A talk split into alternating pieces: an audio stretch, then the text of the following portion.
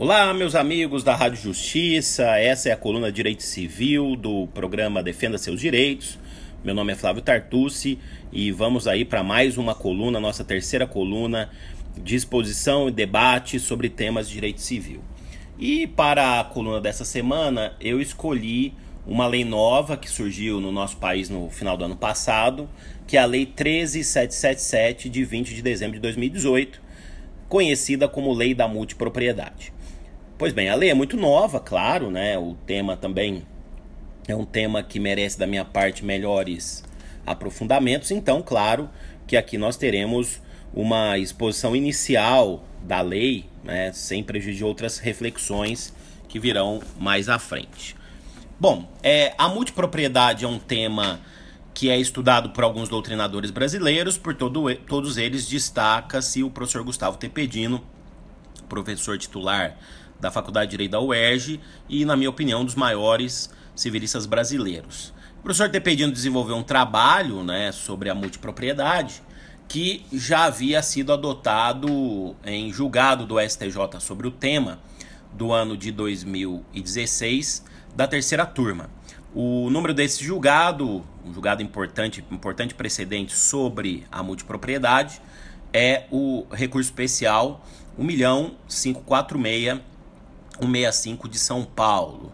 Então, o julgado é um, o recurso especial 1 milhão 54665 de São Paulo, julgado a terceira turma, a data do julgamento do STJ é 26 de abril de 2016. O relator inicialmente designado, o ministro Vilas Boas Cueva, mas acabou prevalecendo o voto do ministro João Otávio de Noronha.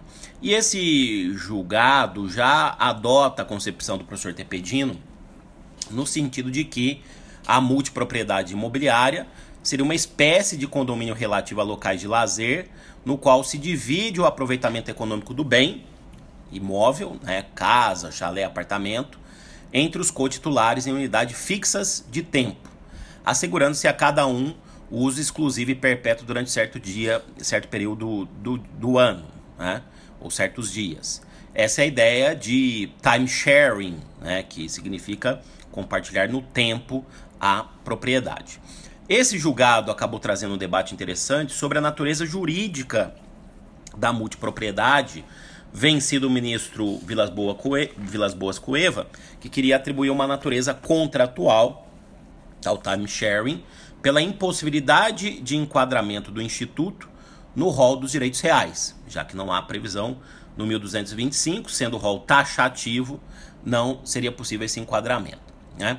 No final, o ministro Noronha acabou dizendo que não haveria óbice a se dotar a multipropriedade de caráter real, né?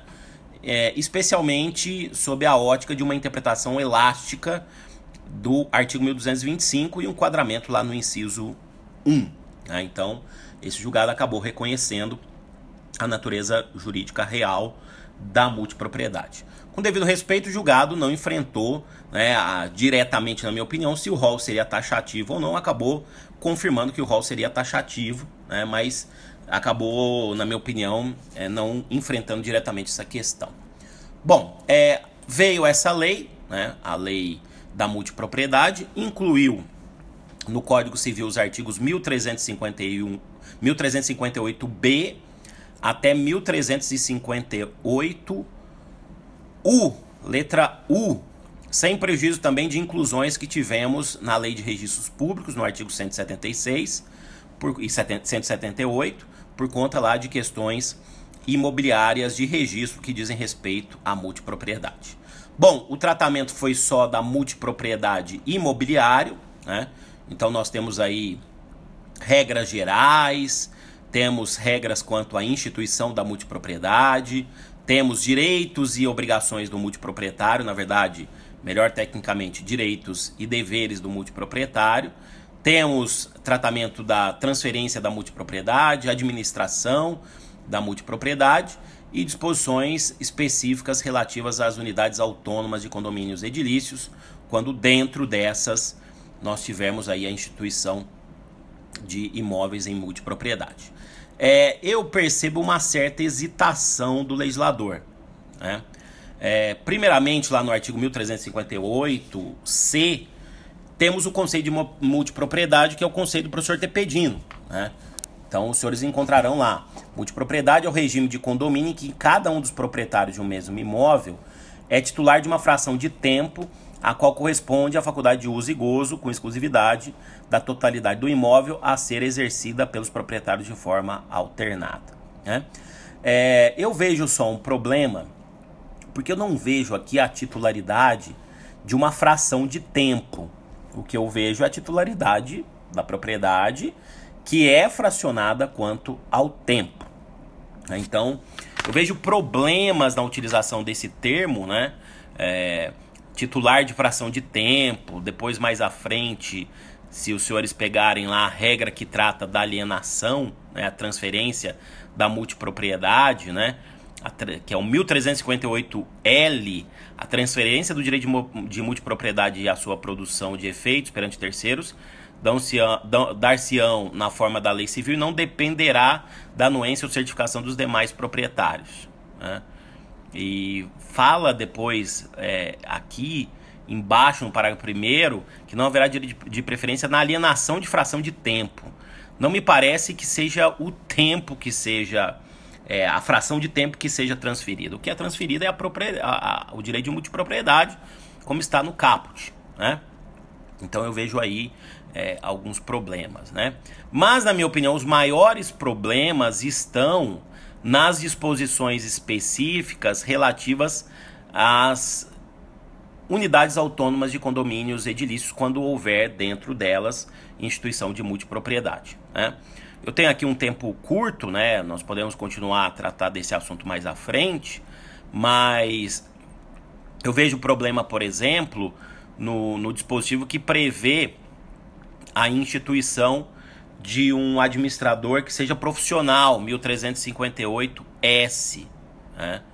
Então, é, o 1358, na verdade, é, é R, não S. Né? Tem problema também no S, mas o R, o 1358R, prevê que o condomínio edilício em que tenha sido instituído o regime de multipropriedade em parte ou na totalidade de suas unidades autônomas, terá necessariamente um administrador profissional, quer dizer, uma espécie de síndico profissional eu não vejo essa obrigatoriedade. Isso me parece entra em conflito aí com a livre iniciativa e traz aí uma nefasta reserva de mercado. Né? E também no 1358S, que trata de inadimplemento por parte do multiproprietário das obrigações de custeio das despesas ordinárias e extraordinárias de condomínio, né? prevê a norma e a adjudicação ao condomínio edilício da fração de tempo, né? o que parece ter dotado o condomínio é, edilício de personalidade jurídica indiretamente, né? E também nós temos aí, no caso de um imóvel objeto de multipropriedade ser integrante de empreendimento em que haja sistema de locação das frações de tempo, o inadimplemento vai gerar a perda do direito de uso dessa multipropriedade, o que me parece também algo que pode entrar em conflito com a Constituição, né? E ademais aqui tem uma anticrese também, uma anticrese legal que não é da nossa tradição, né? Então temos problemas aqui, sem falar de um outro problema que tem sido apontado por vários colegas, né? Que é o 1358T também dentro da multipropriedade em, em condomínios edilícios, e há uma previsão aí de uma renúncia somente translativa do direito de multipropriedade em favor do condomínio edilício. Dois problemas aqui. Não há previsão da renúncia abdicativa, sem atribuição do bem a ninguém, né? E também essa reserva de que a renúncia deve ser somente em favor do condomínio edilício me parece aqui problemática, né? Entra em conflito com o direito fundamental de propriedade. Bom, a lei tem os seus méritos também, né? Ela visa incentivar economicamente e trazer segurança para esse tipo de negócio mas temos problemas que, sem dúvida, devem ser resolvidos do ponto de vista doutrinário e também a jurisprudência vai ter que enfrentar todas essas questões. Bom, então esses são os aspectos sobre a lei da multipropriedade. Quero agradecer aí a todos vocês e voltamos em breve com mais uma coluna aqui de Direito Civil no programa Defenda Seus Direitos. Até mais, muito obrigado.